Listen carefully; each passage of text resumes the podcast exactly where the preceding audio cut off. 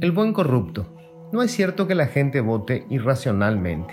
Quien hace uso de su derecho responde a su realidad y la realidad de un número abrumadoramente alto de los votantes paraguayos raya la subsistencia.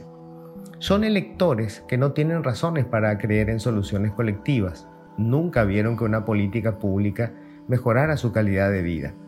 Las elecciones son pues la oportunidad de recibir algún beneficio minúsculo pero real dinero en efectivo, cerveza, alguna camiseta con el rostro del candidato, la promesa de un cargo. Su voto es absolutamente lógico y previsible. Cuando da vía libre al mismo grupo político que ha saqueado las arcas públicas, no está pensando en esa acción delictiva. Corrupción es una palabra que le dice nada. Vota al que le ofrece algo tangible e inmediato, como un par de billetes de 100 mil guaraníes o la promesa de una salida real de su condición de pobreza con un salario del Estado. Ese elector sabe que entre la proposición general de mejorar la calidad de vida de su barrio o de atraer inversiones y generar oportunidades de empleo y un cargo en el aparato público y la posibilidad de hacer aún más dinero con cualquiera de las prácticas torcidas dentro del Estado, lo segundo es infinitamente más factible.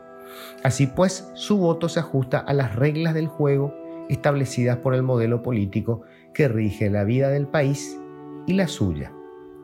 No en balde, el expresidente Horacio Cartes no tiene el menor empacho en defender públicamente la práctica abyecta y delictiva del tráfico de influencias. No se le mueve un músculo de la cara cuando confiesa que la gente se sigue afiliando a esa organización mafiosa en la que se convirtió su partido para conseguir beneficios del Estado. Es el padrino explicando y celebrando las leyes que rigen a la mafia política.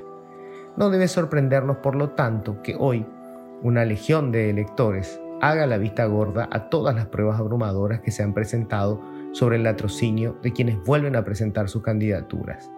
A ese elector le tiene sin cuidado la corrupción pública.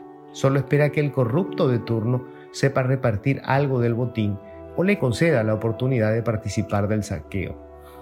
El sistema perverso que tanto entusiasma Horacio Cartes ha vaciado de contenido el modelo democrático, convirtió a la mayoría de los electores en cómplices.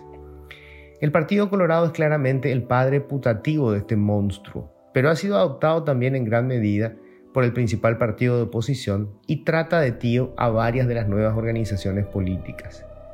Pero no le restemos méritos a los verdaderos progenitores. El sistema es una construcción republicana, mal que les pese. El modelo se mantiene porque es absolutamente funcional a los intereses de sus administradores y crea la ilusión del beneficio en la gran mayoría de los votantes que lo sostienen. Los jefes del clan, como el tabacalero devenido en filósofo de medio pelo, lo usan para incluir entre sus propiedades instituciones enteras, como el Ministerio Público, garantizando impunidad para sí y los suyos. Por estas razones, la fotografía de la mansión que se construyó el jefe de gabinete del ex intendente de Asunción y candidato nuevamente al cargo, Óscar Nenecho Rodríguez, no es un golpe para su campaña.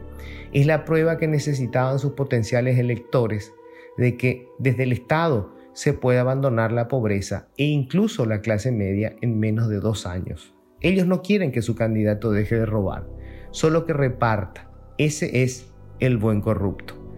Debemos seguir combatiendo la corrupción, pero hasta que el elector no crea que una administración honesta mejorará su calidad de vida, difícilmente cambiará el sentido torcido de su voto.